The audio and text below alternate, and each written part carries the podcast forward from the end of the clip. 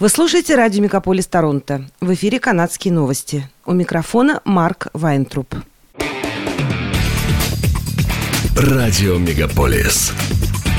Канадские новости. В эфире «Канадские новости». Первые за 2023 год. У микрофона Марк Вайнтруп.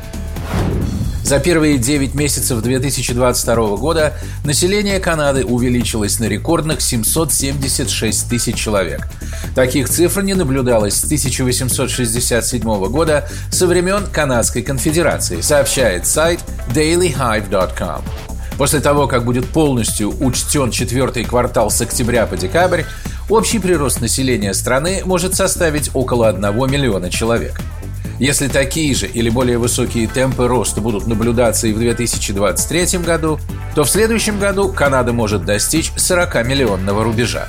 Что касается общего прироста населения в каждой провинции, то за первые 9 месяцев 2022 года самый большой прирост населения был в Онтарио, далее следуют Альберта, Британская Колумбия и Квебек. Украинцы, приехавшие в Канаду по программу временной миграции, смогут получить постоянный статус. Об этом в интервью телеканалу CBC заявил премьер-министр Канады Джастин Трюдо. Показательно, что интервью с Трюдо было записано в пекарне в Торонто, принадлежащей потомкам украинских иммигрантов. В целом, с начала этого года в Канаду прибыло более 135 тысяч украинцев, но не все из них беженцы. С середины марта федеральное правительство утвердило более 470 тысяч заявлений от украинцев на получение специальных виз. Оттава планирует с начала января временно обязать путешественников из Китая, Гонконга и Макао перед вылетом в Канаду сдавать тест на COVID-19.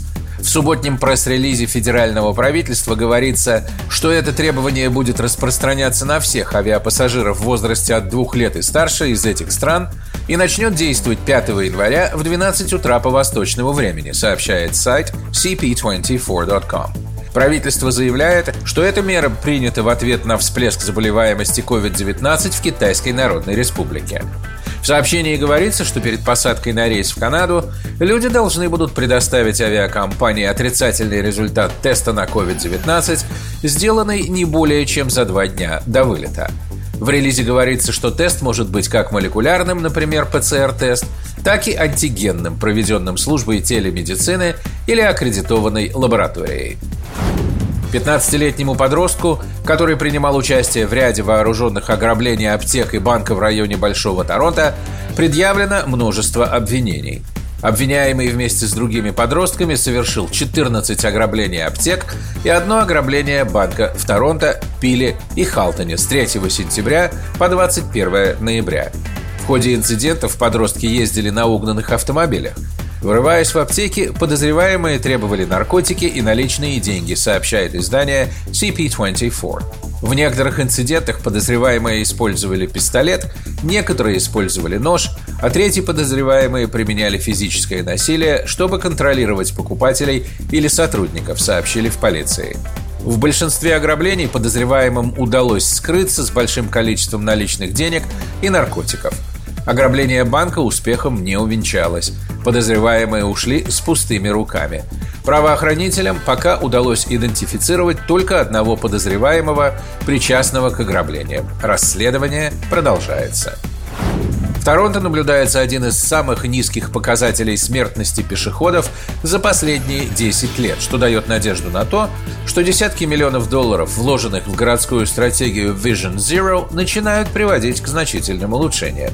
В 2022 году на дорогах Торонто погибло в общей сложности 50 человек, в том числе 22 пешехода и один велосипедист. Количество серьезных травм тоже снизилось. Городская стратегия Vision Zero была впервые запущена в 2016 году. С тех пор городские власти инвестировали в программу 269 миллионов долларов, включая 64 миллиона долларов в 2022 году. Эти деньги, в свою очередь, пошли на реализацию множества инициатив, начиная от автомобильных камер контроля скорости и заканчивая разделительными полосами для велосипедистов и более чем тысячу новых усовершенствованных сигналов для пешеходов. В первый день 2023 года канадцы по всей стране искупались в ледяных озерах и реках. Такова новогодняя традиция. Эти акции Polar Plunge и Polar Bear Dip являются способом сбора средств для местных, провинциальных или национальных благотворительных организаций. По словам Ли Хилла, сотрудника университета McGill University, бывшего тренера по плаванию олимпийского уровня, люди оценили преимущество окунания в холодную воду еще в 400 году до нашей эры, когда греческий врач Гиппократ прописал их в качестве лекарства от усталости. Тысячи лет спустя различные формы холодотерапии стали применяться в спортивной медицине и больницах. Холодная вода, по его словам, может облегчить боль и уменьшить отек, так как сужает кровеносные сосуды и уменьшает кровообращение в пораженной области. Но и это еще не все. Погружение в ледяную воду повышает уровень адреналина, доламина и норопинефрина, вызывая чувство эйфории. К тому же, для некоторых людей это просто-напросто весело. Это были канадские новости. С вами был Марк Вайнтруп. Оставайтесь с нами. Берегите себя и друг друга.